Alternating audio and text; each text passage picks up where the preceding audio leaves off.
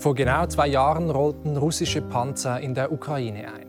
Seither tobt ein Krieg mit Abertausenden von Toten, Verletzten und Traumatisierten auf beiden Seiten. Ein Ende ist nicht in Sicht. Was steht mit diesem Krieg alles auf dem Spiel? Und was gilt es zu tun, auch angesichts der Tatsache, dass die Ukraine nicht nur sich selbst verteidigt, sondern auch uns, unsere westlichen Werte? Darüber rede ich heute mit Florence Gaub, Politikwissenschaftlerin, Militär- und Sicherheitsexpertin und die Direktorin des NATO Defense Colleges, einer Denkfabrik der NATO in Rom. Und mit Ulrich Schmid, Slavist, Osteuropa-Experte und Russland-Kenner. Herzlich willkommen Ihnen beiden. Ja, Frau Gaub, Sie waren äh, letzte Woche an der Münchner Sicherheitskonferenz, haben da mit unterschiedlichen Entscheidungsträgern gesprochen. Mit welchem Eindruck sind Sie zurückgekommen? Ich würde sagen, wenn man es vergleicht zu vor einem Jahr, äh, hat sich die ich sag mal, Bedrohungswahrnehmung verschoben von die Ukraine muss einen Krieg gewinnen, hinzu auch uns könnte ein Krieg mit Russland passieren. Nicht jetzt sehr wahrscheinlich oder auch nicht unbedingt sehr bald, aber tatsächlich hat es sich so das Gefühl verstärkt, ultimativ geht es Russland nicht nur um die Ukraine, sondern auch um uns. Ich würde sagen, das war das dominante Gefühl, mhm. was sich natürlich durch den Tod Nawalnys gleich zu Anfang der Konferenz noch verstärkt hat. Richtig, über das werden wir noch reden. Aber was sind das für konkrete Szenarien? Geht es da irgendwie um Cyberkrieg oder geht es darum, dass irgendwelche Panzer plötzlich im Baltikum ein einrollen? Also es gibt keine konkreten Szenarien. Also Sie haben es wahrscheinlich gehört, die Bundeswehr wurde ja ein Szenario an die Presse, an die Bildzeitung geleakt. Also es gibt nicht unbedingt ein Szenario, wo man sagt, das ist jetzt das Wahrscheinlichste. Es ist einfach, ich würde eher sagen, so ein dumpfes Gefühl, was sich breit macht, weil man sieht eben, dass Russland weiter aufrüstet, seine, Kriegs-, seine Wirtschaft auf Kriegswirtschaft umgestellt hat. Ähm, und wie das dann, dann tatsächlich aussehen könnte, hängt natürlich auch von Russlands Kreativität sage ich jetzt mal in Anführungsstrichen ab. Denn im Krieg ist es immer so, sie müssen antizipieren, was die Gegenseite erwartet und dann was anderes machen. Das heißt, das ist immer so ein bisschen ein Katz-und-Maus-Spiel. Also wir können gerne auch noch in die Szenarien eingehen. Cyber, hybride Kriegsführung, also zum Beispiel, ähm, dass man Methoden verwendet, die offiziell gar nicht als Krieg dann so angesehen werden. Das sind welche Szenarien und natürlich das, was Sie auch angesprochen haben. Zum Beispiel, was wäre das? Äh, ein Hybrid meinen Sie? Also ja. Sie haben jetzt vielleicht gesehen, in Estland wurden gerade die Autos von Ministern äh, äh vandalisiert und die estische Regierung sagt, das waren äh, russische, äh, äh, also Infiltrationen von Russland. Ne? Das ist jetzt wirklich in ganz kleinen Größenordnung. Aber auch Wahlmanipulationen, solche Genau, solche aber das kann ja. natürlich auch andere Dimensionen annehmen, mhm. ganz genau. Aber dieses Russland als reale Bedrohung, das hat sich verschoben, sagen Sie, so in den letzten Tagen, Wochen, auch für Europa als reale Bedrohung. Das ist ja ein Eindruck, den osteuropäische Länder schon länger haben. Denken wir ans, ans Baltikum. Warum war denn Westeuropa so lange blind, Herr Schmidt? Man hat geglaubt, dass man die alte deutsche Ostpolitik weiterführen könne. Man hat geglaubt, dass es einen Wandel durch Handel gibt, dass man durch eine enge Verbindung äh, wirtschaftliche Verbindung mit Russland, Stichwort Nord Stream, auch Russland gewissermaßen zähmen könne. Und man hat äh, komplett nicht auf dem Schirm gehabt, äh, dass die Annexion der Krim 2014 den Appetit des Kremls mächtig angeregt hat. Und ich glaube, das war wahrscheinlich auch der wichtigste Punkt äh, für Putin, sich am 24. Februar 2022 zum Überfall zu entschließen, weil er gedacht hat, ich kann hier das Krim-Szenario einfach in einem größeren Kontext wiederholen. Mhm, interessant. Jetzt haben Sie angesprochen, Tod Nawalny, auch vor ein paar Tagen äh, publik gemacht. Was hat dieses Ereignis für ein Gewicht, für eine Bedeutung in Ihrer Sicht? Ich glaube, es ist ein wichtiges Ereignis. Damit hat das System Putin einmal mehr klargemacht, dass es absolut alternativlos sein will. Es geht buchstäblich über Leichen.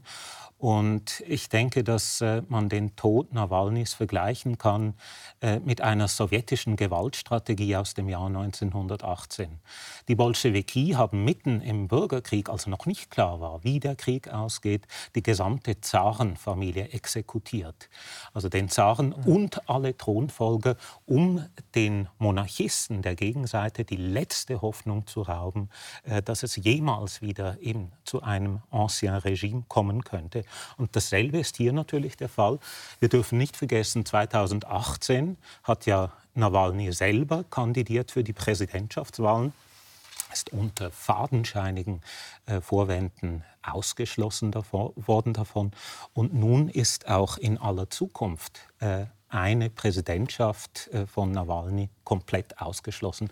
Also es ist tatsächlich äh, das Auslöschen jeder Hoffnung auf einen demokratischen Rechtsstaat.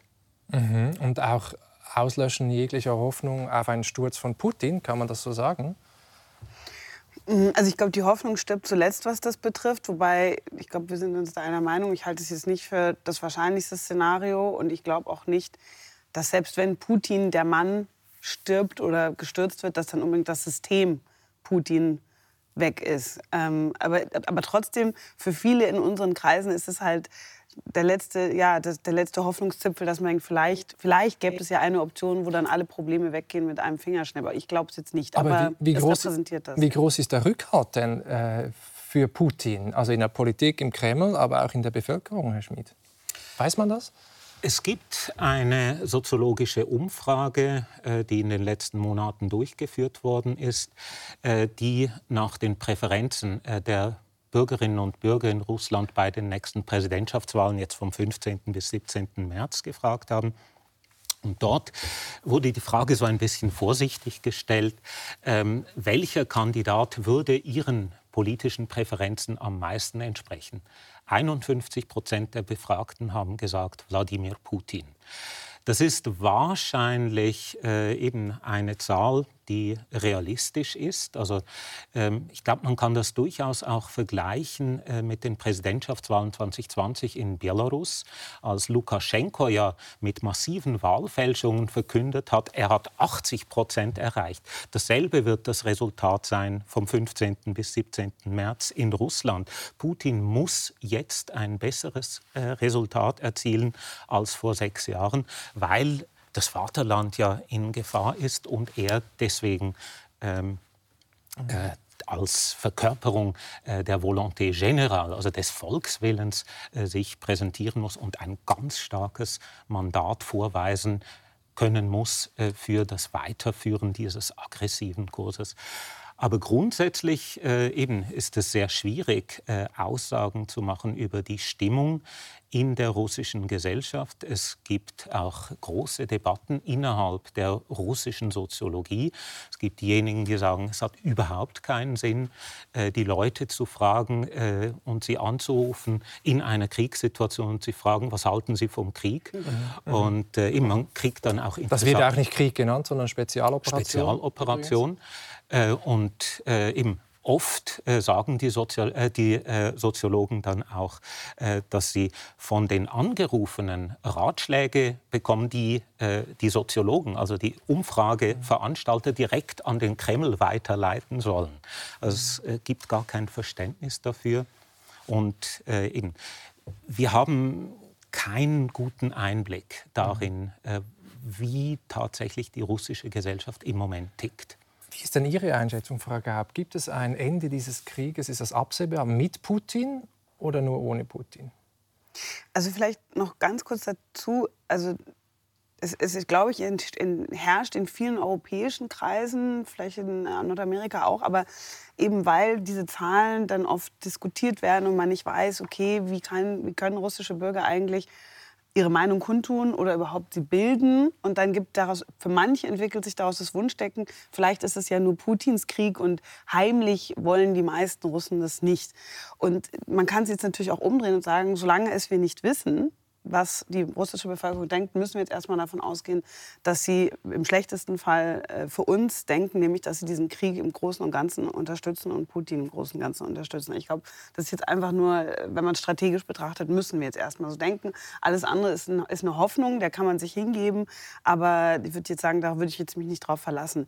Sie haben jetzt gefragt, gibt es einen Frieden mit Putin? Also ich würde grundsätzlich immer sagen, als Konfliktforscherin, es ist grundsätzlich alles immer möglich unter bestimmten Bedingungen. Ich sehe diese Bedingungen jetzt aktuell nicht. Ja. Also Frieden würde jetzt für die Ukraine oder auch für, für Europäer und die USA bedeuten, dass ähm, Putin in irgendeiner Form die ukrainische Souveränität anerkannt, anerkennt, dass äh, das rechtswidrig war, was er gemacht hat. Ne. Also es müssen so Gebiete zurückgibt. Auch vielleicht genau bestimmte Gebiete zurück. Also es müssen bestimmte Bedingungen von Putin erfüllt werden, die sehe ich jetzt nicht. Aber ich würde es auch nicht jetzt so an der Person festmachen. Also wenn, sagen wir, er wacht morgen früh auf und ändert seine Meinung zu allem, glaube ich, grundsätzlich das internationale System kann das schon aushalten. Also wir sollten jetzt auch nicht in so eine totale Verteuflung der Person verfallen, weil ultimativ geht es um viel mehr als jetzt nur diese Person. Nur ich sehe da jetzt keine, keinen Grund zur Hoffnung, sagen wir mal so. Sie haben ein Buch geschrieben mit dem Titel Zukunft, eine Bedienungsanleitung. Und Sie sind auch Zukunftsforscherin. Ähm, darum die Frage, jetzt ist dieser Krieg dauert zwei Jahre schon. Ähm, wie lange zieht sich das noch hin aus Ihrer Sicht? Weiß man das? Kann man da, Gibt es da Berechnungen, Abschätzungen? Wovon hängt das ab? Also ganz interessant, bei Krieg ist es so, ähm, Krieg ist grundsätzlich so ein seltenes Ereignis, dass wir nicht so viele Zahlen dazu haben, dass man statistische Riesenerhebungen daraus machen könnte. Also man sieht, dass ein Krieg zwischen Staaten statistisch gesehen 15 Monate dauert, aber statistisch heißt, ich meine, wir kennen das Thema Statistik, der Krieg zwischen Iran und Irak hat acht Jahre gedauert, ja, Irak, USA drei Monate. Also diese Durchschnittswerte sagen uns recht wenig. Also die Zahlen sagen uns nichts. Das ist das eine. Das zweite ist, wir sehen, dass seit den 90er Jahren alle Kriege, sowohl Bürgerkriege als auch Kriege zwischen Zwischenstaaten die Tendenz haben, immer länger zu dauern. Woran es genau liegt, weiß man nicht. Man nimmt aber an, dass erstens alle Staaten auf der Welt reicher geworden sind. Das heißt, sie haben auch mehr Geld für Ressourcen für Kriege. Mhm. Zweitens ist alles globalisierter. Das heißt, jeder Krieg findet jetzt automatisch zwischen mehreren Parteien statt. Also jeder Krieg, jede Kriegspartei hat noch quasi ein Satellitensystem an Unterstützern, die natürlich den Krieg in die Länge ziehen können. Also um jetzt die Frage zu beantworten, kann ich einschätzen, wie lange es noch dauert? Nicht jetzt in Zahlen, aber natürlich habe ich von Anfang an gewarnt, dass ein Krieg dauert umso länger, je wichtiger sein, äh, sein Ausgang der, den Kriegsparteien ist. Also wie existenziell ist es für Russland, wie existenziell ist es für die Ukraine. Dementsprechend, es ist sehr existenziell für beide, wird es noch länger dauern. Also ja. auf keinen Fall Ende dieses Jahres, denke ich. Ja, da sind ja noch die US-Präsidentschaftswahlen dann im November. Ähm, haben Sie eine Prognose, was in den nächsten Wo Monaten bis dahin passieren wird? Also eben, ich denke, militärisch ähm, sehen wir, dass beide Seiten gewissermaßen die Strategien des Gegners spiegeln. Äh, die Russen hatten sich ja nach den ersten Rückschlägen eingegraben in der sogenannten Surovikin-Linie.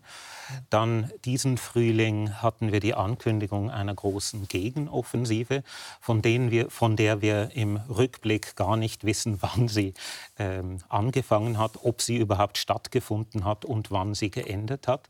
Und das Resultat ist, äh, dass die Ukrainer sich genauso eingraben, wie die Russen das bereits vor einem Jahr getan haben. Und das äh, verhindert natürlich schnelle Gegenbewegungen. Ja, schauen wir uns das mal an. Wir haben eine Karte vorbereitet, wo man das sieht, auch diesen Frontverlauf, die militärische Lage. Und Sie, Flora Skab, ich habe es gesagt, Sie sind Militärexpertin. Sie haben über militärische Fragen promoviert, aber auch drei Jahre lang Militär gemacht in Frankreich als Reserveoffizierin im, im Rang eines Majors, glaube ich.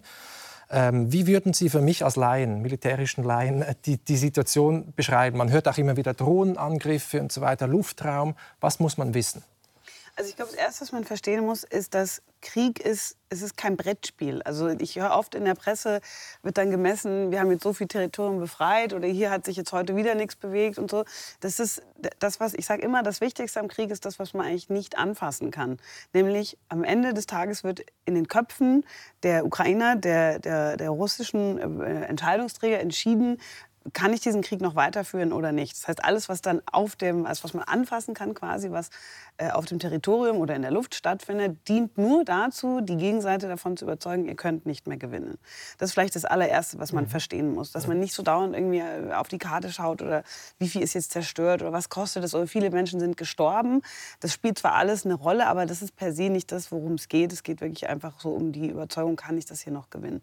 Wie würde ich es jetzt beschreiben? Ähm, also von Zahlen her ist es so, dass das Territorium, was Russland seit dem 22.02.2022, nee, jetzt komme ich mit den Zahlen durcheinander, aber vor zwei Jahren, 24.02.2022, viele Zweier in, dieser, in diesem Datum, ähm, äh, danach erobert hat, die Hälfte davon hat die Ukraine wieder zurück erobert. Jetzt ist natürlich so, das schließt nicht die Krim ein und es schließt vor allem auch nicht die Gebiete ein, die, wie gesagt, im Donbass und so weiter, die da vorher schon besetzt waren. Trotzdem heißt es, dass die Ukraine aus der Defensive, jetzt die es geschafft hat, den, das Tanztempo, wenn man so will, wenn man es jetzt im Tanz vergleichen kann, umgedreht hat, ein bisschen in die andere Richtung. Was hat Russland jetzt in der Zwischenzeit gemacht?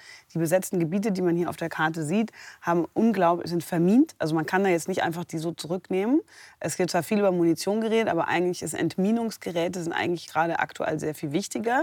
Denn man kann ja im Gegensatz zur, also Ukraine hat einfach nicht die Bevölkerungsmasse. Das klingt jetzt furchtbar grausam, aber was tatsächlich in Russland oft passiert, dadurch, dass die Bevölkerung viel größer ist, eine andere strategische Kultur und so weiter. Man kann jetzt nicht einfach Menschen über die Minen laufen lassen, dann ist es entmint, aber viele Menschen sind tot. Das kann man jetzt aus ukrainischer Sicht jetzt schon mal auch gar nicht machen.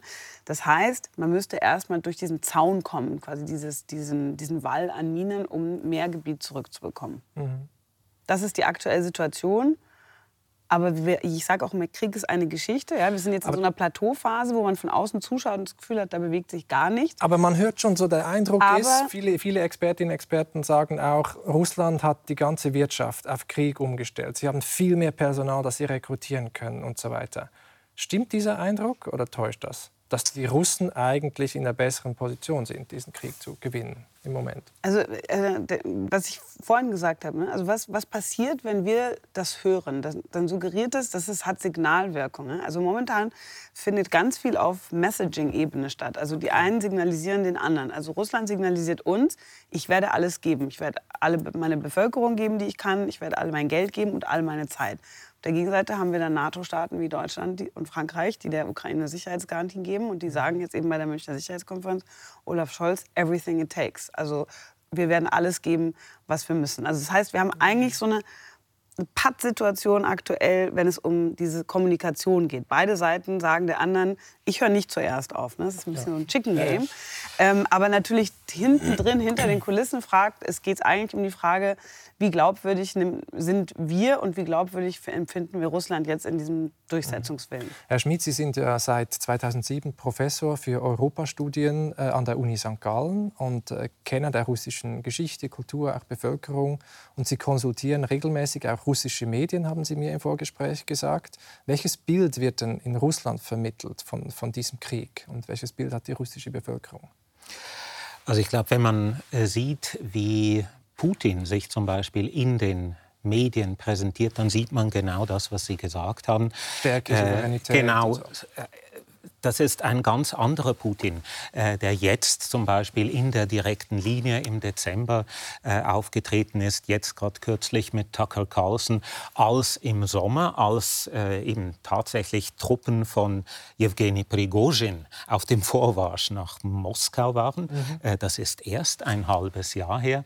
Und ich denke, im Moment eben ist auch in der politischen Rhetorik wieder etwas aufgetaucht, was eigentlich fast verschwunden war, nämlich diese beiden Begriffe aus der Kriegserklärung vom 24. Februar 2022, nämlich äh, das Ziel äh, dieser Befreiungsaktion der Ukraine sei die Entnazifizierung und die Demilitarisierung der Ukraine. Das war lange Zeit weg, äh, eben aus der russischen Propaganda. Das ist jetzt wieder bekommen, äh, gekommen und äh, im Moment versucht äh, Russland diesen Krieg zu erklären als einen Krieg, äh, eben auf dem äh, Russland auf der Seite der Guten ist und eben auch die Wahrheit für sich selber beanspruchen kann. Mhm. Ja, ja, und Geschichte, Sie haben das Gespräch mit äh, Tucker Carlson erwähnt. Putin ist wirklich geschichtsversessen, kann man sagen. Also die historische Einheit äh, der Ukraine und Russland wird betont und so weiter. Dieses Brudervolk, was er immer heraufbeschwört. Das ist das eine, aber auch der Krieg gegen den, den Westen, gegen die USA, gegen die NATO, gegen dieses dekadente, verweichlichte, auch ähm, scheinheilige Westen, äh, gegen diesen Liberalismus auch. Ähm, können Sie in ein, zwei Worten sagen, wogegen Putin eigentlich kämpft? Ja, Putin glaubt, dass ein Fehler in der Geschichte passiert ist. Nicht? Er hat äh, dieses äh, zu Tode zitierte äh, Zitat gesagt äh, aus dem Jahr 2005, der Zusammenbruch der Sowjetunion sei die größte geopolitische Katastrophe des 20. Jahrhunderts. Warum? Weil aus seiner Sicht dadurch Russland zur größten geteilten Nation äh, der Welt geworden ist. Putin sagt, 25 Millionen Russen leben seit dem Zusammenbruch der Sowjetunion im Ausland. Und er sieht seine historische Mission darin, äh, diesen historischen Fehler wieder zu beheben. Und äh, eben das ist seine Mission. Und eben es geht auch äh, bei diesem Krieg gegen die Ukraine gar nicht in erster Linie darum, neues Territorium zu gewinnen. Also russische Kommentatoren, die kritisch gegenüber Putin eingestellt sind, haben gesagt, weshalb brauchen wir die Ukraine? Wir haben ja sowieso schon äh, am meisten Land von allen Ländern äh, auf der Welt, äh, sondern es geht tatsächlich darum, das wiederherzustellen, was Putin das historische Russland nennt. Und äh, eben da sind wir wieder bei Tucker Carlson. Nicht Tucker Carlson fragt Putin äh, zu Beginn des Interviews, warum haben sie die Ukraine angegriffen und Putin beginnt mit dem Satz im Jahr 862 und so weiter. Und redet dann eine halbe Stunde so über Geschichte. Ja, interessant. Und wir hatten vor einigen Monaten den bulgarischen Politologen Ivan Krastev hier am Tisch, interessante Figur. Und er sagt auch, also der Zusammenbruch der Sowjetunion, das ist das entscheidende Ereignis, das Trauma für, für Putin. Und wir hören ihm mal kurz zu. Als sich 1989-90 die Welt veränderte und die Sowjetunion begann sich aufzulösen, war er als Geheimdienstoffizier auf mittlerer Stufe außerhalb seines Landes in der DDR. Es war ihm schleierhaft, wie eine nukleare Supermacht über Nacht zusammenbrechen konnte. Wenn man sich außerhalb des Landes befindet, sind die dramatischen Veränderungen in einem Land umso schwerer zu verstehen. So entstehen Verschwörungstheorien. Die USA fürchteten sich übrigens so sehr vor dem Zerfall der Sowjetunion, dass ihr damaliger Präsident Bush Senior 1991 nach Kiew reiste und die Ukrainer bat, nicht für die Unabhängigkeit zu stimmen. Diese historischen Fakten sind heute vergessen, weil wir uns im Grunde nicht für die Vergangenheit interessieren. Very much in the past, but for Putin Putin konnte nie nachvollziehen, wie und warum die Sowjetunion zerfiel. Daraus entwickelte sich eine Sicht der Geschichte, wonach alles eine Verschwörung wäre und nichts aus Zufall geschehe, sondern aus einem großen Zentrum, einem Hauptquartier heraus gesteuert würde. Ja, das ist die eine Sicht. Putin ist gefangen in seiner Geheimdienstmentalität, etwas paranoid. Verschwörungstheorie spricht er sogar an. Andererseits kann man auch fragen, welche Fehler hat der Westen gemacht, Frau Gaub, in dieser Geschichte? Also ich würde sagen, äh, Ivan Krassev hat ja auch gesagt, wir interessieren uns nicht für Vergangenheit. Und ich glaube tatsächlich, der Fall der Mauer, das Ende der Sowjetunion, hat zu einem ahistorischen Verständnis geführt. Ahistorisch heißt quasi, es gibt keine Geschichte mehr. Sie kennen das Buch Fukuyama, von genau Ende Fukuyama, das Ende der Geschichte. Was heißt es? Das heißt, dass das Ende der Geschichte im Sinne von, wir wissen eh alle, wie die Zukunft aussieht. Also es gibt die Vergangenheit nicht mehr, weil alles es bleibt, alles wird gleich. Also alle werden demokratisch, alle werden marktwirtschaftlich sein und dementsprechend gibt es keine Evolution mehr der menschlichen Geschichte. Und ich würde sagen, das war der erste Fehler zu glauben. Das habe ich auch wirklich öfter genau so gehört. Alle wollen ja eigentlich so sein wie wir. Also der Rest der Welt will eigentlich so sein wie wir, wie wir Westeuropäer. Ähm, und das schließt auch Russland ein. Ich glaube, das war der erste Fehler da so einen Zustand, einen Ist-Zustand als, äh, äh, ja, als gegeben hinzunehmen und der wird auch immer so bleiben. Mhm. Ähm, jetzt ist es natürlich so, dass auch äh, oft debattiert wird die äh, NATO-Osterweiterung, ob das Teil des Problems war oder ist. Ich arbeite bei der NATO. Ähm, ich kann Ihnen natürlich jetzt sagen, dass es, gibt, es gab nie ein Versprechen, dass man nicht erweitern würde. Und der NATO-Vertrag sagt auch, die NATO bleibt offen gegenüber anderen europäischen Staaten, die sich anschließen wollen. Deswegen gab es ja auch mehrere NATO-Erweiterungen mit Spanien, mit der Türkei und so weiter.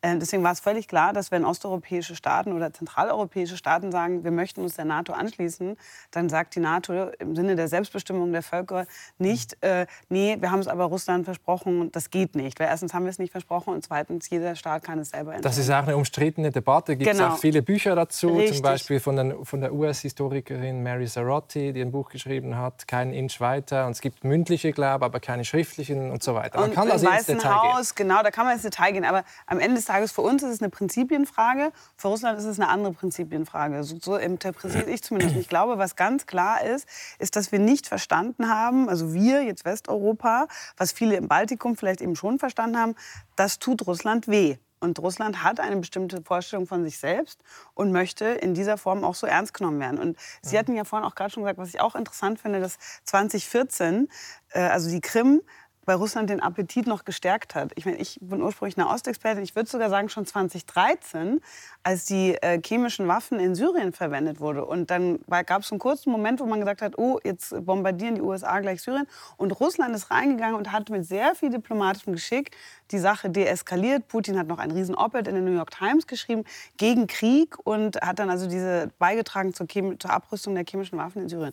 Das war der erste Moment, zumindest, ich weiß nicht, ob Sie das teilen, aber zumindest als eine Ostexpertin war das der erste Moment, wo Russland plötzlich äh, den, die Scheinwerfer der Welt auf sich hatte in einer positiven Variante. So hier, hier Russland hat jetzt eine sehr große, wichtige internationale Rolle gespielt. Dann ist natürlich Russland da sukzessive in Syrien präsenter gewesen, wieder im Nahen Osten und den Rest der Geschichte kennen wir. Also ich finde auch, wenn ich das so lese, ist, je mehr Russland gemacht hat, desto mehr hat es seine eigene Stärke wieder gespürt und desto größer ist es geworden. Ähm, also das wäre so mein Eindruck. Ich weiß nicht, ob Sie das auch teilen, aber aus einer Ostperspektive fühlt es sich so an. Ich finde noch einen anderen Punkt interessant, wo Sie sagen, Russland hat andere Werte, ähm, andere Interessen als der Westen. Das wird auch immer in den konservativen Ideologien, die, die in Russland kursieren. Alexander Dugin zum Beispiel ist so eine Figur, wenn ich sie in Ihrem Buch richtig verstanden habe. Also hier kommt er vor zum Beispiel ähm, ältere Publikationen, hier neuere Publikationen nach dem Krieg. Ähm, und so konservative Vordenker waren, schreiben Sie, auch der Auslöser, also auch ein Mitauslöser für diesen Krieg, für diesen Einfall in die Ukraine, dass da jemand von einem Großrussland träumt, so wie Sie das beschrieben haben. Und da spielen eben auch so weiche Werte eine Rolle, wie man mit Gender, mit Geschlecht umgeht, mit, mit Sexualität und so weiter. Es gibt auch dieses Buzzword Gay Europa, äh, ganz interessant. Ähm, und das irgendwie auch ein Feindbild ist für, für Putin und für Leute, die so denken. Also ist, ist doch die Frage, ist dieser Krieg gegen den Westen auch ein Krieg gegen bestimmte Männlichkeitsvorstellungen oder so? Also der Krieg ist sicher ideologisch motiviert und äh, was ganz am Anfang steht. Wir haben vorhin von Francis äh, Fukuyama gesprochen. Es gab noch einen anderen Autor, der in den 90er Jahren Furore gemacht hat, nämlich Samuel Huntington, der amerikanische Politologe, nicht? Also der äh, sein Buch äh, geschrieben hat, The Clash of Civilizations, Deutsch Kampf der Kulturen, eine etwas unglückliche Übersetzung. Dieses Buch äh, ist in konservativen Kreisen in Moskau damals in den 90er Jahren mit Begeisterung aufgenommen worden. Man hat gesagt, ja, genau so ist es, wie äh, Samuel Huntington äh, schreibt in diesem Buch. Äh, Huntington schreibt ja in diesem Buch, dass im 21. Jahrhundert die Kriege nicht mehr zwischen Nationalstaaten stattfinden werden, sondern zwischen unterschiedlichen Zivilisationen. Mhm. Und in konservativen Kreisen in Moskau hat man gesagt, ja, genau so ist es. Es gibt unterschiedliche Zivilisationen und let them clash. Und wir sind ganz anders als der Westen. Wir sind ganz anders. So. Wir sind ja. eben eine kollektive Kultur. Wir sind eine orthodoxe Kultur. Das ist auch eben eine äh, Kennzeichnung für diese spezifische Zivilisation, äh, zu der Russland gehört. Und äh, eben, man hat dann auch äh, eben unter Diplomaten immer wieder bis zum Abwinken gehört. Eben, wir, die Russen, sind eine einzigartige Kultur. Und wenn, Sie, wenn wir jetzt die Männlichkeitsvorstellungen ansprechen und äh, das Verhältnis der Geschlechter, ist es tatsächlich so, äh, dass es äh, dieses Schimpfwort gab von Gay Roper und die Überzeugung äh, in dieser Also eine Mischung, muss man vielleicht sagen, zwischen Gay und, und Europa, Europa, genau, genau. Also zwischen homosexuell und Europa. Ja. Und die Überzeugung in Russland war dann die, dass Europa eigentlich seine alten Grundlagen verraten hat und dass das Wahre das konservative, das traditionelle Europa in Russland stattfindet. Man hört es auch immer wieder, dieser Krieg gegen die Ukraine ist nicht nur ein Krieg gegen die Ukraine, sondern auch gegen, gegen uns, gegen den Westen, gegen die westlichen Werte. Sie haben jetzt äh, das gesagt. Aber was würde denn das heißen? Das würde doch sehr viel bedeuten, nämlich dass wir uns viel mehr engagieren müssten in diesem Krieg. Stichwort Waffenlieferung, Munition, aber auch ähm, Sanktionen noch härter und so, wenn wir wirklich betroffen sind. Gleichzeitig gibt es auch diese Lähmung oder diese Müdigkeit, diese Abstumpfung, die stattfindet. Ähm, wie nehmen Sie das wahr?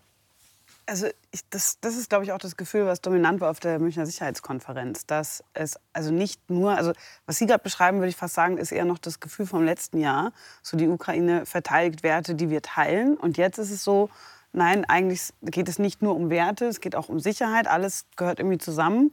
Mhm. Und die Ukraine ist jetzt die erste Reihe und wir sind in der zweiten. Das heißt, wenn die Ukraine fällt, dann sind wir dran. Und so, so fühlt es sich an. Ähm, das ist das Gefühl, was dominiert. Aber es ist ein Gefühl, das wir gar nicht mehr kennen, sage ich jetzt mal. Genau. In diesem postheroischen äh, Lebensgefühl, sage ich jetzt mal. Genau, dieser, das ist, wir sind uns Frieden gewöhnt und jetzt braucht es diese Wehrhaftigkeit. Genau, und das ist, das ist der, der, der große Umschwung, der in der europäischen Bevölkerung stattfinden muss und der natürlich mit sehr viel Angst einhergeht. Aber als Überbringer einer schlechten Nachricht sollte man auch immer darauf verweisen, was man jetzt damit tun kann. Und ich glaube, dass der erste Gedanke, wenn man sowas hört, ist natürlich Hilflosigkeit. Sind wir Russland hilflos ausgeliefert? Heißt es, der dritte Weltkrieg steht irgendwie direkt vor der Tür? Das Nein. hat auch die NZZ am Sonntag getitelt. Jetzt am Ach wirklich, ja, okay. Also das, ist, das macht natürlich den Leuten sehr viel Angst. Aber es gibt ja Optionen, was man jetzt damit tun kann. Ja? Also Stichwort Aufrüsten, Stichwort Wehrhaftigkeit, also sowohl äh, umsetzen als auch signalisieren. Ne? Weil es geht ja darum, wie nimmt Russland auch uns wahr. Also aufrüsten und abschrecken heißt das, wie genau, im Kalten abschrecken. Krieg. Genau, ganz genau, wie im Kalten Krieg. Und natürlich macht das den Leuten Angst, aber der Kalte Krieg ist insofern ein gutes Beispiel, weil es war ein kalter Krieg. Es ist, es ist nicht zum Waffen, nicht zum Krieg gekommen zwischen den USA und der Sowjetunion. Also deswegen, wenn wir zu so einer Art Situation zurückkehren, wäre das schon mal gar nicht so schlecht. Wobei es ist nicht wie im Kalten Krieg, denn es geht um ganz andere äh, Maß. Und natürlich, wir bleiben verbunden. Wir leben nicht mehr in den 70er, oder 80er Jahren. Es ist eine globalisierte Welt. Das heißt, wir müssen das damit damit das Managen, diese fast schizophrene Tatsache, dass wir, äh, Russland ist unser Nachbar, wir werden auch ein Stück weit immer mit denen Kontakt haben und in dem Kalten Krieg war es ja komplett abgetrennt. Die Blöcke hatten keinen Kontakt miteinander. Herr Schmid wird schon unruhig. Stichwort Kalter Krieg. Ja, nein, ich finde, wir sind ja in einer schizophrenen Situation. Nicht auf der einen Seite äh, eben sollen wir Angst haben vor dem Dritten Weltkrieg. Und auf der anderen Seite gibt es dann Artikel äh, wie denjenigen äh, des russischen Historikers äh, Alexander Baunov, der kürzlich völlig zu Recht festgestellt hat, äh, dass in der Ukraine, in Russland und in Europa sich überall eine gewisse Normalität eingestellt hat. Nicht? Also in Russland tut man so, wie wenn man normal weiterleben könnte und ein Krieg läuft in der Ukraine. In der Ukraine hat sich eine gewisse Normalität eingestellt und auch wir im Westen wir leben ja auch so weiter, wie wenn nichts passiert wird. Und äh, eben diese Angst vor einem Atomkrieg, einem russischen Überfall auf NATO-Länder, das ist für uns im Moment eine abstrakte Möglichkeit. Und in diesem Sinne eben äh, ist der Krieg einerseits da, aber er ist auch gar nicht da.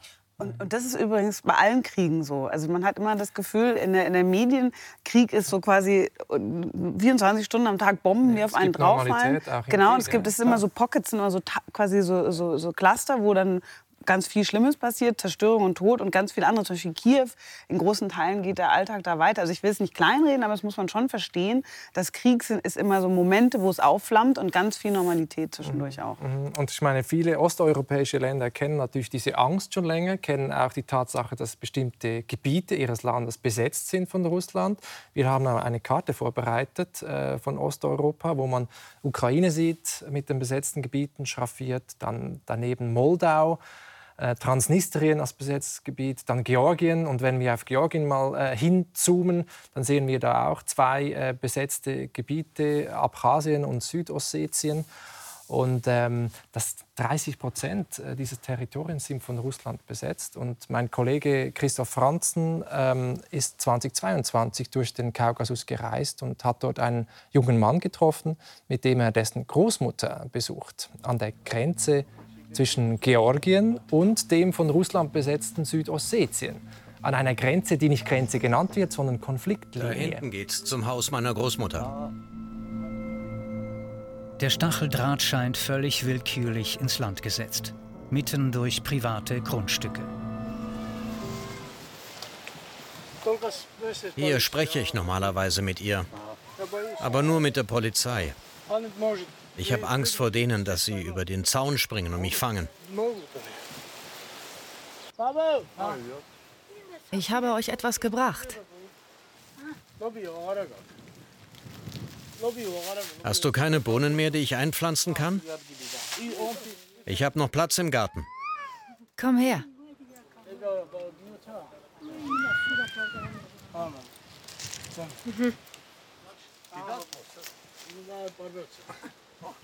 Geht es? Süßigkeiten. Wie geht es? Der Kopf tut mir weh. Haben Sie Medikamente? Nein.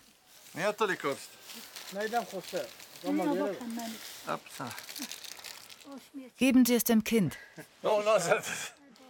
Sie geben sie zurück. Äh,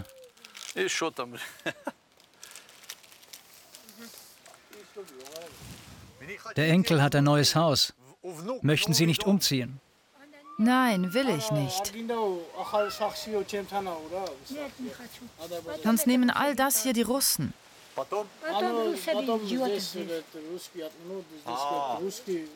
Es sind Russen gekommen und haben gesagt, wieso gehst du nicht? Ich habe gesagt, habt ihr das hier gebaut? Na dann haut ab. Ja, es ist diese groteske Situation mit diesem Stacheldrahtzaun und auch dieses Spiel mit dieser Grauzone, mit unscharfen Grenzen, mit Ambiguität. Ist, ist das auch Taktik der Russen?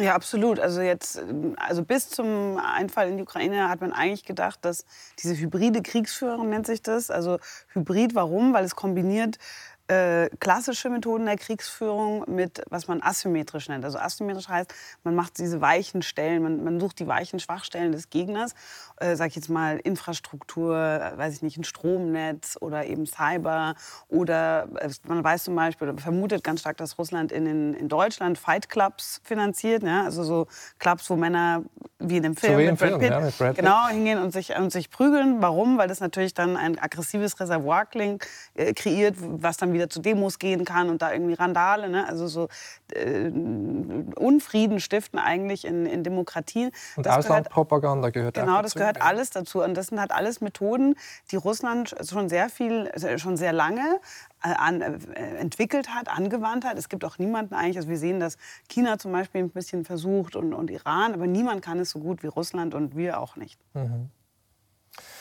Ja, man sieht wirklich auf dieser Karte, auch die ich gezeigt habe, mit Osteuropa, sieht man wirklich auch dieses Muster, oder? Dass man da in anderen Ländern diese, diese Teile abgespalten oder besetzt werden und so. Wenn wir jetzt noch mal einen Schritt zurücktreten angesichts der voranschreitenden Zeit, kann man dann sagen, dieser Krieg in der Ukraine, der wurde am 7. Oktober letzten Jahres auch äh, überlagert äh, von dem Nahostkonflikt. Ähm, Hamas-Angriff gegen, gegen Israel. Und äh, die USA spielen da eine Schlüsselrolle in, in beiden Kriegen. Ähm, wie hängen diese beiden Kriegsschauplätze zusammen? Wenn wir jetzt mal auf die globale Karte gucken, der Titel der Sendung heißt ja auch die neue Weltunordnung. Ähm, Herr Schmid. Der 7. Oktober ist ironischerweise auch äh, Putins Geburtstag und der Angriff der Hamas auf Israel ist ein prekäres Geburtstagsgeschenk für Putin. Äh, Putin Aber hat- ein Zufall, würden Sie sagen. ein Zufall, würde ich sagen. Äh, Putin hat enorm Auftrieb bekommen, vor allem, äh, wenn wir die Diskussion in Amerika anschauen. Nicht, dass man jetzt sagt, nicht, wir müssen hauptsächlich Israel unterstützen. Und das geht natürlich bis zu einem gewissen Grad auch äh, auf Kosten äh, der Unterstützung äh, für die Ukraine. Putin hat immer wieder jetzt auch eben Israel kritisiert für sein hartes Vorgehen in Gaza. Und er hat wörtlich gesagt, schaut äh, eben, wie die israelische Armee hier in Gaza auch Zivilisten tötet, Ziviliste Ziele, äh, zivilistische Ziele zerstört.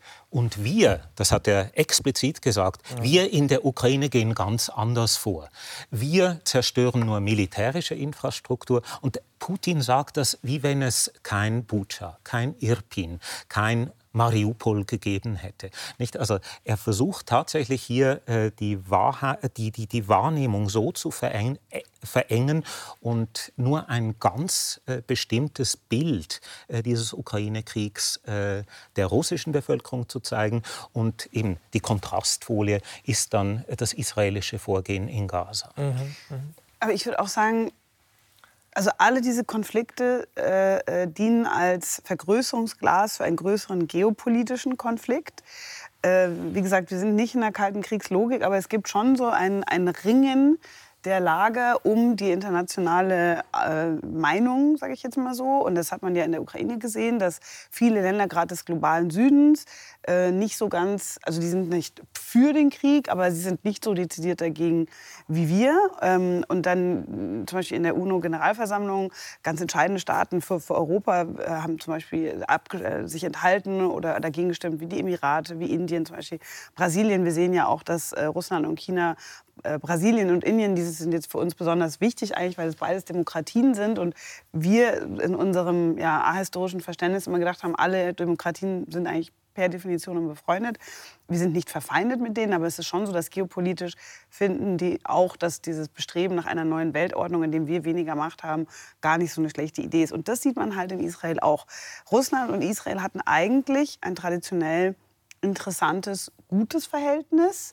Äh, Israel, ich glaube, das ist die größte oder die zweitgrößte Bevölkerungsgruppe der Israelis, äh, der Zugewanderten kommt aus Russland. Es gibt viele Politiker, die da ursprünglich herkommen. Und äh, das, dieses, diesen Tanz zwischen den Welten hat Israel mit Russland ganz gut hingekriegt. Und das ist jetzt vorbei. Also ganz klar, Russland findet, in diesem Fall gehört ihr zum Westen. Und wir gemeinsam mit Iran machen uns jetzt als Vertreter des globalen Südens, als Vertreter derjenigen, die sagen, jetzt ist genug mit der westlichen Dominanz. Also ich würde sagen, das haben die beiden Konflikte gemein. Und das werden wir auch bei anderen Konflikten wahrscheinlich wieder so hochkochen sehen, dass sich beide Seiten einen Konflikt zunutze ma zu machen, um darüber ein grundsätzliches Statement über den Zustand der Welt abzugeben. Ja, aber es gibt ja auch die These, dass es nicht mehr so eine bipolare mhm. Weltordnung ist, sondern eine multipolare Weltordnung. Das ist etwas, das der Ivan Krastev auch sagt. Ja. Wechselnde Allianzen je nach Interessen. Würden Sie das auch so sagen? Ja, und deswegen würde ich euch würde auch davor warnen, vor diesem es gibt durchaus den Impuls jetzt, okay, die holen wir uns jetzt zurück, quasi, die müssen zurück in unser Lager ja. kommen. Was ich auch in München gehört habe von indischen Vertretern, von, äh, von brasilianischen ist, don't make us choose. Also zwingt uns nicht dazu, uns für ein Lager zu entscheiden. Wir wollen mit euch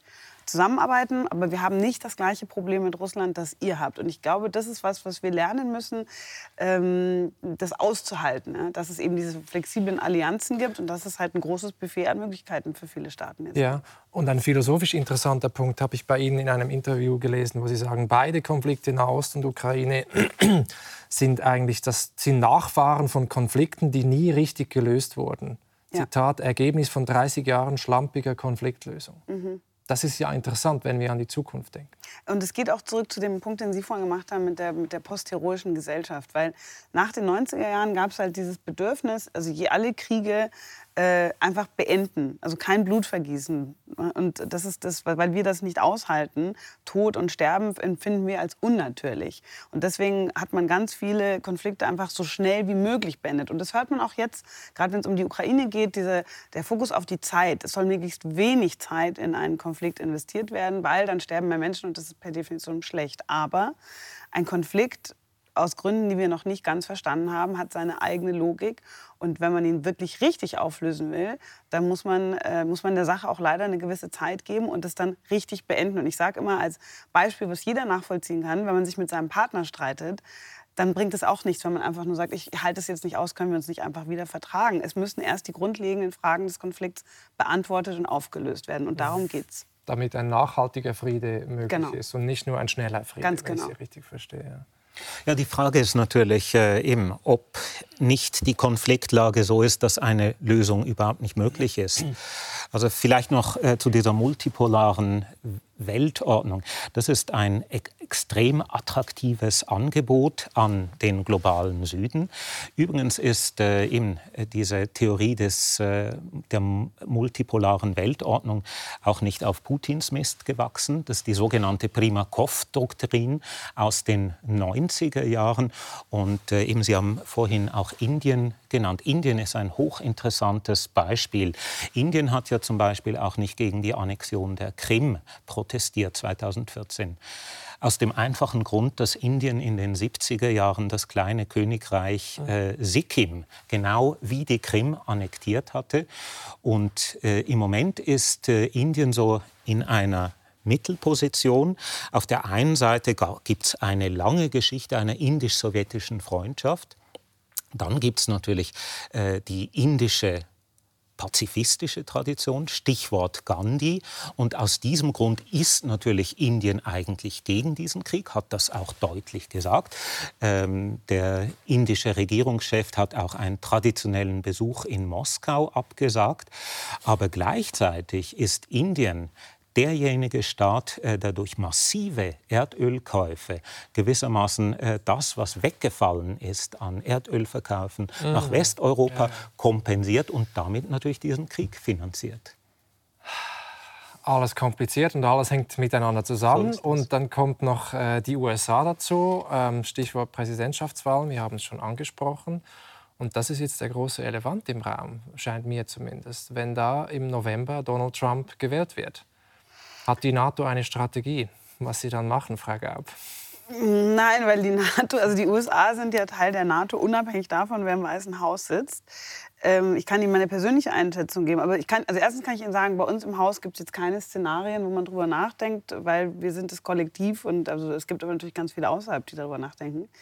Ähm, aber Fakt ist, dass ähm, wovon ich persönlich ausgehe, ist, es wird für Trump sehr schwer, die USA rechtlich gesehen aus der NATO rauszuholen, denn er braucht eine Zweidrittelmehrheit im Kongress dafür und die wird er nicht bekommen.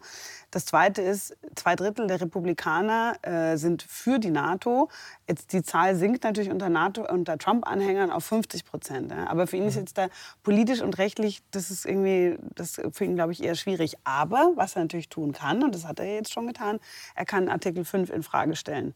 Ähm, ne? Also was er, er, hat ja auch bei letztens bei einer Wahlveranstaltung gesagt, ich habe den, äh, den, den Europäern gesagt, ähm, wenn ihr nicht genug ausgibt für Verteidigung, dann ermutige ich Russland sogar, euch anzugreifen, denn ich komme nicht, um euch zu also verteidigen. Also Beistandspflicht ist das. Der Artikel 5 ist ja. die Beistandspflicht, genau. Mhm, mhm. Ähm, und sowas kann er natürlich weiterhin machen. Und da sind wir wieder bei der Signalwirkung und bei der Psychologie des Krieges. Denn äh, vielleicht reicht es dann, oder das, davor fürchten sich viele Europäer, vielleicht reicht es, wenn Russland denkt, die USA werden am Ende nicht eingreifen. Aber dann ist die Frage, vertrauen die, die, vertraut Putin Trump mehr, als wir es tun? Hält er ihn für berechenbarer, als wir das tun? Das ist das Fragezeichen. Ja, aber das ist ja, äh, glaube ich, äh, der einzige Konsens, äh, der noch da ist zwischen dem Westen und Russland, äh, dass der Westen gewissermaßen die Atomdoktrin von Russland respektiert und Russland respektiert Artikel 5, den die NATO ja nie äh, richtig unter Beweis stellen mhm. musste. Mhm. Nicht? Und äh, wenn man Artikel 5 auch liest im Wortlaut, dann ist er ja. überhaupt nicht wasserdicht. Ich weiß. okay.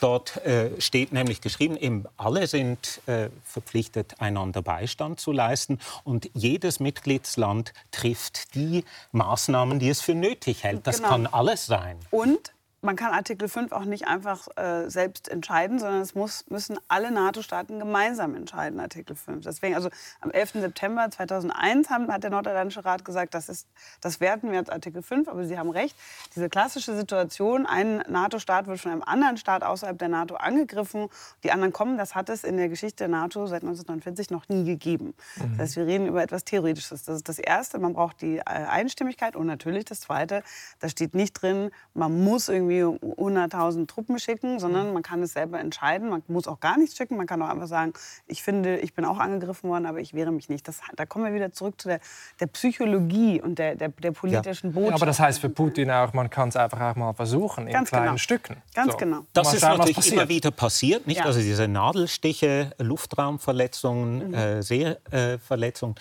aber umgekehrt ist es ja auch so, äh, dass die russische Atomdoktrin äh, eigentlich auch an Glaubwürdigkeit Glaubwürdigkeit verloren hat. Die russische Atomdoktrin sagt, Russland kann Atomwaffen einsetzen, wenn die russische Staatlichkeit bedroht ist. Nach den Annexionen der vier ukrainischen Gebiete im Oktober 2022 ist ja die russische Staatlichkeit äh, bedroht. Es finden ja Kriegshandlungen auf, aus russischer Sicht, russischem Territorium statt. Mhm. Und es sind keine Atomwaffen eingesetzt worden. Mhm. Und das, das finde ich eigentlich das Spannende an dem Thema. Dass es, dass es um also Psychologie oder Philosophie oder Kommunikation oder Intention manchmal klar kommuniziert, manchmal nicht. Wir reden jetzt wieder von den roten Linien. Ja? Also wir hatten ein Papier am NATO Defense College dazu, eine Studie. Wie oft hat die russische Regierung seit äh, der Invasion angekündigt, okay, jetzt reicht's, das ist jetzt aber eine rote Linie, dürfte nicht übertreten. Die wurde dann übertreten und es kam auch nichts zum Atomschlag. Das ist immer wieder passiert, dass diese rote Linie quasi verschoben wurde. Also Stichwort Unglaubwürdigkeit. Und umgekehrt, wir, wir können es natürlich jetzt nicht mit Sicherheit sagen, wann ist denn die rote Linie dann endlich da. Und umgekehrt können wir auch nicht sagen, kann auch Russland nicht sagen, meint Trump das jetzt ernst oder ist er in seiner Unvorhersehbarkeit dann auch so unvorhersehbar, dass er aufwacht und sagt, doch heute finde ich aber, wir verteidigen, weiß ich nicht, Lettland, Estland, Litauen oder Polen gegen einen russischen Angriff. Das, ja. ist, das, da, da stehen sich zwei gegenüber, die die, die mit verdeckten Karten spielen, sage ich mal. Ich glaube auch nicht, äh, eben, dass ein militärischer Angriff auf ein NATO-Land jetzt wirklich äh, bevorsteht. Wenn wir uns die Frage stellen, äh, eben, wo liegt denn überhaupt Russlands Aggressivität im Moment, äh, dann müssen wir sagen, äh, dass politisch bereits Schlachten äh, ausgetragen werden. Und da würde ich äh, vor allem auf zwei Länder hinweisen. Einerseits Bosnien-Herzegowina mhm. und andererseits die Moldau. Äh, der Leader der bosnischen Serben, Dodik, war seit Kriegsbeginn bereits zweimal in Moskau. Und Putin hat alles Interesse, dieses Staatsprojekt Bosnien-Herzegowina Herzegowina äh, zu sabotieren. Und in der Moldau gibt es natürlich eben äh, diese Destabilisierung seit den 90er Jahren in Transnistrien. Aber jetzt ist, glaube ich, ein neuer Herd entstanden in Gagausien. Dort ist kürzlich eine neue Gouverneurin äh, gewählt worden, die klar pro-russisch ist. Und mhm. das sind natürlich Einfallstore mhm. für russische Destabilisierungsaktionen. Ja, das ist diese berühmte Destabilisierung. Und es ist interessant, Frau Gabi, ich habe es gesagt, ein Buch zur Zukunft. Und Sie sagen da auch, wir brauchen neue Utopien. Und ich finde das so in der jetzigen Zeit ist es so krass, das zu sagen, weil man denkt, es geht irgendwie, da gibt es Krieg und Katastrophen und Polykrise und so weiter. Und Sie sagen trotzdem, nein, genau jetzt ist der richtige Zeitpunkt, um auch mal groß zu denken, wie wir als Menschheit zusammenleben möchten. Das ist, es ist so ein Paradox natürlich. Ich verstehe das auch. Die Leute sagen, spinnst du doch nicht jetzt? Wir haben die ganzen Probleme. Erst muss alles besser werden, dann denken wir über die bessere Zukunft nach. Aber historisch gesehen ist es so, dass die größten Utopien, die größten ja, Wunschvorstellungen darüber, wie es besser sein kann als Mensch, kommen immer aus so einem Schmerz, aus so einer Krise heraus. Ja. Die Vorstellung, also überhaupt Demokratie, die Abschaffung von Monarchien, äh, Wohlstand für alle, Ende der Kindersterblichkeit. Ich meine, diese ganzen Sachen sind immer aus dem Schlimmsten herausgekommen. Ich glaube, was viel mehr im Weg steht als die Krise ist, sich verabschieden von der alten Zukunft. Das beschreibe ich auch in dem Buch, dass unsere alte Zukunft war halt äh, diese, das Ende der Geschichte, also sprich immer mehr Demokratie für alle, Wohlstand für alle, es geht alles immer so weiter. Und viele von uns wollen einfach dahin zurück. Und anzuerkennen, das kommt nicht zurück. Das ist jetzt weg. Die alte gute Zukunft gibt es nicht mehr. Mhm. Das ist, glaube ich, was wir gerade erleben, dieses Trauergefühl oder so ein Verlustgefühl. Mhm. Oder so, genau, und, und deswegen auch noch nicht bereit sein für was Neues. Ich glaube, das steht im Zentrum. Also das ist in Ordnung, das muss auch betrauert werden, sagen, das kommt nicht wieder.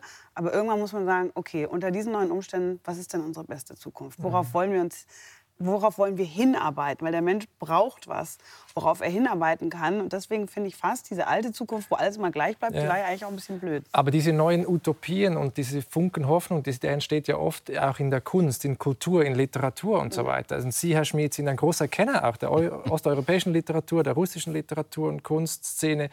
Ist da im Moment irgendwas los oder rettet man einfach nur die eigene Haut und, und versucht zu überleben? In der Ukraine ist es so, äh, dass viele sagen, ich kann gar nicht mehr schreiben. Mhm. Ich muss, ich habe äh, nicht nur meine Heimat verloren, ich habe äh, auch meine Sprache verloren. Aber ich denke, wenn man über Utopien und Hoffnungen spricht, da muss man auch zurückschauen. Und ich könnte mir vorstellen, dass jemand, der zurückschaut, auch sieht, äh, was denn eigentlich das Unglück ist, das zu dieser Krise geführt hat. Und ich denke, das äh, ist tatsächlich das Konzept des Nationalstaates. Der Nationalstaat, äh, den gab es ja gar nicht immer in der Geschichte. Er ist erst etwa 400, 500 Jahre alt und möglicherweise ist er schon jetzt ein Anachronismus. Nur haben wir es noch nicht gemerkt. Jürgen Habermas war ja ein großer Fan eben einer Weltzivilisation Zivilisation eines Weltstaats. Und in unserem Kontext in Osteuropa äh, gibt es einen wichtigen Berater von Bill Clinton in den 90er Jahren, Strobe Talbot. Äh, der war ein Weltföderalist und er hat gesagt, wir brauchen eine Weltregierung, aber das ist natürlich etwas für in zwei, drei, vierhundert Jahren. So schnell äh, eben wird unsere Staatenwelt nicht auseinanderfallen. Das ist wirklich eine Utopie und das wäre dann demokratisch, föderalistisch, so eine weltweite Jawohl. Schweiz. Mhm. Also eine weltweite Schweiz, genau. Ja. Und ich meine, äh, Mussolini hat ja die Schweiz einmal ein Irrtum auf der Landkarte genannt. Wir Schweizer, wir wissen nicht, also, äh, dass wir unsere Nation, unseren Staat nicht auf irgendwelchen ethnokulturellen oder linguistischen Kriterien aufbauen ja. können. Und ich glaube, dasselbe sehen wir ja auch auf dem Westbalkan. Auch dort glaube ich nicht, Frieden ist nur möglich durch supranationale Integration, äh, wo nicht mehr einzelne ethnische Gruppen sagen, nicht ähm, eben wir sprechen dieselbe Sprache, also gehören wir zusammen. Das ist äh, komplett veraltet. Ja, aber gleichzeitig, ich meine, es sind jetzt äh, Europawahlen äh, bald und die Rechtspopulisten legen zu, nationalistische Tendenzen legen zu. In Deutschland wird dann äh, im, im, Herbst drei, drei Länder im Osten und die AfD äh, legt zu. Also die Tendenz geht ja in eine andere Richtung. Im Moment ist es sicher so, äh, dass wir so eine Art Backlash erleben. Aber ich denke, wir müssen äh, gerade in dieser Situation auch äh, das Auge nach vorne halten. Also schauen wir zum Beispiel die Tragödie der des geplanten EU-Beitritts äh, der Türkei an. Die Türkei ist äh, seit Jahrzehnten ein Beitrittskandidat äh, der EU und konservative Kreise in Europa sagen immer, ja, aber wir können ja den Islam in Europa gar nicht aufnehmen. Das ist ein kulturell fremdes Argument. Da wären wir wieder bei Samuel Huntington. Gleichzeitig muss man aber sagen, nicht also der, der Islam ist seit jeher, seit Jahrhunderten Europas. Und das Europäische liegt ja gerade darin, nicht, dass wir ähm, aus Kriegen heraus, aus Konflikten, aus Andersheit heraus ein Zusammenleben entwickeln. Und ja. ich denke, das ist die große Aufgabe, der wir uns stellen müssen. Ja, ja, ich meine, Sie, Frau Gaub, sind das Kind von zwei äh, Groß, Sie haben zwei Großvätern, deutsche Seite, französische Seite. Ähm, und ich meine, das war damals nicht vorstellbar während Nein, also als meine Eltern zusammengekommen sind, fanden also gerade die Franzosen das auch nicht toll. Ähm, aber ich würde, deswegen glaube ich auch, bei allem Negativen, äh, was, was es gibt, und das will ich auch gar nicht leugnen, es gibt auch ganz viele positive Tendenzen. Ne? Also dass zum Beispiel eben als meine Eltern sich kennengelernt haben in den 70er Jahren, da gab es, ich weiß nicht wie viel Prozent Demokratien auf der Welt, sagen wir mal 25 oder 30, heute sind wir bei 50 Prozent, dann sagen alle immer sofort, ja, aber die sind ja nicht richtig. Trotzdem sind es mehr als damals. Ähm, wir haben heute viel mehr äh, Menschenrechte durchgesetzt, nicht nur bei uns, sondern auch überall sonst auf der Welt geht, wenn es jetzt um äh, einfach nur Recht auf Leben oder Recht auf Bildung, ja, Bildung noch in den 80er Jahren, wie viele Kinder sind nicht in die Schule gegangen. Also es gibt insgesamt so viele positive Tendenzen oder auch der CO2-Ausstoß. Wir sind eigentlich fast schon beim Peak. Also ohne ins Detail zu gehen, pro Kopf ist es schon über den Peak hinaus, sind wir schon auf nach unten. Und wir sind eigentlich auch ziemlich äh, sicher der Auffassung, dass dieses oder nächstes Jahr sind wir insgesamt beim CO2-Ausstoß im Peak. Und ja, es gibt gehen runter. Also, großen Tendenzen. Genau, also es gibt ja, ja, vieles Positives. Das. Erstens. Und zweitens, jede Zukunft hat auch immer was Negatives drin. Also man kann nicht äh, denken, ja, äh, weiß ich nicht, diese ganzen Utopien entstanden immer zu einer Zeit, als alles super war. Eine Hochphase der Zukunfts-, des Zukunftsenthusiasmus waren die 50er Jahre.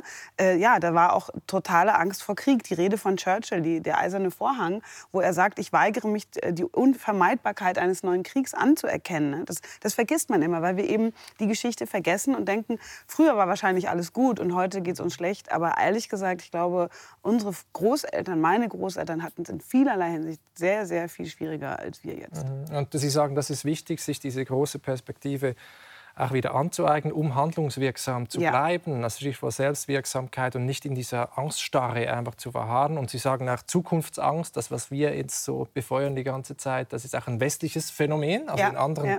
Teilen der Welt sieht das anders aus. Aber noch mal ganz konkret zurück zur Ukraine. Was heißt das jetzt aus Ihrer Sicht? Wir brauchen Wehrhaftigkeit und Aufrüstung und Abschreckung. Und das ist das Motto der Stunde, wenn ich Sie richtig verstehe. Ja, und ich würde auch sagen, Durchsetzungswillen. Ne? Also, weil, weil natürlich wird viel darüber geredet, äh, oh, es läuft so schlecht an der Front. Ich meine, Im September 41, glauben Sie, da war die Stimmung in den europäischen Hauptstädten richtig gut, was den Krieg gegen Nazi-Deutschland betraf? Ich glaube nicht. Ich denke, dass diese Momente, der, die, die Kriegsmüdigkeit, die Frustration, die Hoffnung, dass es jetzt bald vorbei ist, das gehört dazu. Das heißt nicht unbedingt, dass es falsch läuft, sondern dass man einfach weitermachen muss. Die größten Sachen, die man als Mensch erreichen kann, dauern immer sehr viel länger, als man denkt und erfordern viele Opfer. Das Herr Schmid, kurzes Schlusswort. Was wünschen Sie sich für die nächsten Monate? Sie haben bereits den Namen der US-Historikerin Mary Elise Sorotti genannt. Sie hat ein interessantes Szenario entworfen für die Ukraine. Sie hat gesagt, die Ukraine könnte die BRD des 21. Jahrhunderts werden. BRD in den Jahren 1949 bis 1990. Das war eine kleine Insel des Westens, vom Krieg zerstört zu Beginn. Dann äh, wurde es an das Projekt des Westens aufgebaut, Stichwort Wirtschaftswunder. Und heute ist Deutschland eine der am besten funktionierenden Demokratien in der Welt. Und eben die besetzten Gebiete in der Ukraine würden dann, wie damals die DDR, äh, einem anderen Gesellschaftssystem zugehören. Und äh, man würde gewissermaßen äh, den freien Teil der Ukraine wie die BRD hegen als demokratischen Rechtsstaat und dann schauen, dass vielleicht in einer Zeitspanne von 10, 20, 30 Jahren äh, die territoriale Einheit der Ukraine wieder erreicht wird. Das nehme ich gerne als sehr konkretes Schlusswort, wenn auch sehr streitbar. Aber vielen herzlichen Dank für Ihre Voten, Frau Gauben, Herr Schmidt. Danke.